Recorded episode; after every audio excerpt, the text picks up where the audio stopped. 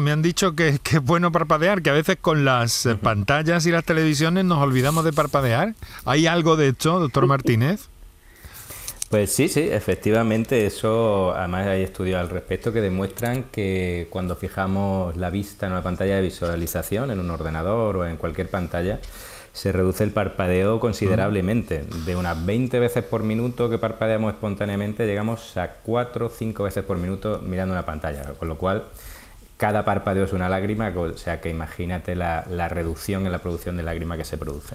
Esto es muy interesante, ¿eh? muy curioso. ¿eh? O sea que tenemos que hacer de un movimiento involuntario, de un movimiento reflejo, prácticamente creo que es el parpadeo, involuntario, reflejo, sí, sí, reflejo, sí. ¿verdad? Tenemos que ser conscientes y, y, bueno, y eso nos puede aliviar.